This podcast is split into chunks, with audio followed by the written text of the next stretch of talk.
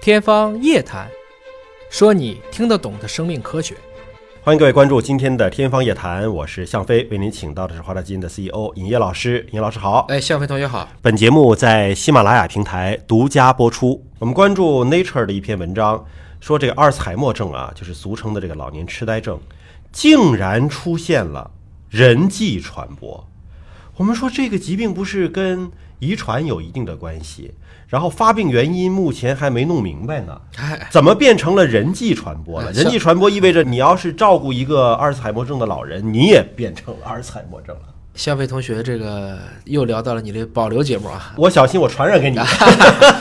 每周啊基本上都会有一期，就是跟这个 AD 相关的事儿啊。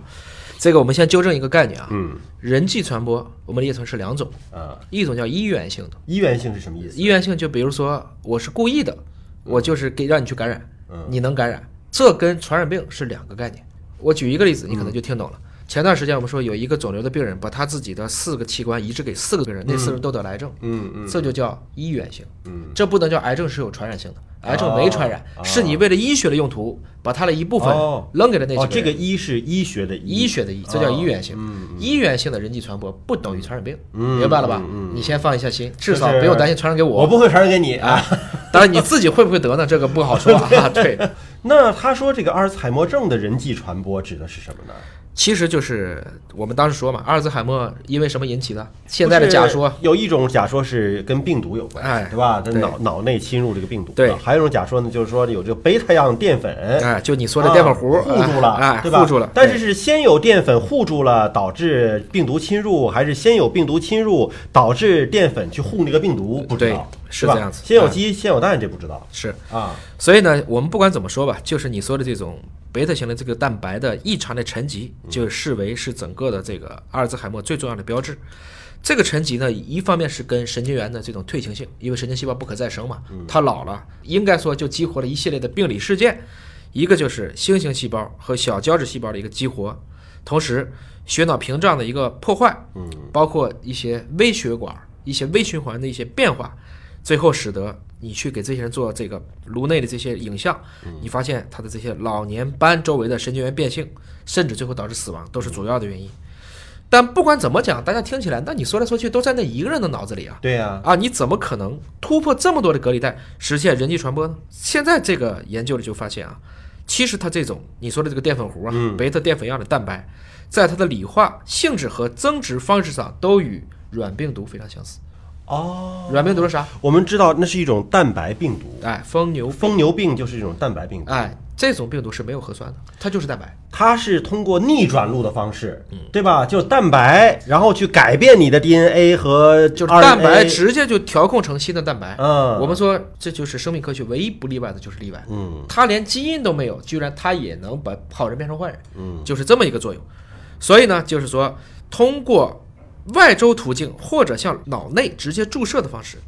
注射什么？就是外源性的那个淀粉糊。淀粉糊，哎，就相发当现于那个淀粉是一种软病毒，对可以这么理解我。只打蛋白给他。嗯，同时他就发现被注射的群体也产生了这种淀粉糊。当然，它这个实验是在小老鼠身上做的，没错不是在人身上做的，就是等于是有这个老年痴呆的小老鼠脑内的这个贝塔样淀粉提取出来之后呢，注射给一个健康的小老鼠，结果那个小老鼠也痴呆了。哎，我们当年讲这个软病毒的时候，除了说牛是因为吃了羊骨，嗯，羊的饲料嘛，结果得了这种脑病，包括羊瘙痒症。你还记得还有一种人际的一种很接近疯牛病的病吗？就好像有时候就是像僵尸一样，人吃脑子的那个，哎可以传染病的那个，叫克雅二氏病，啊，一个特殊的族群，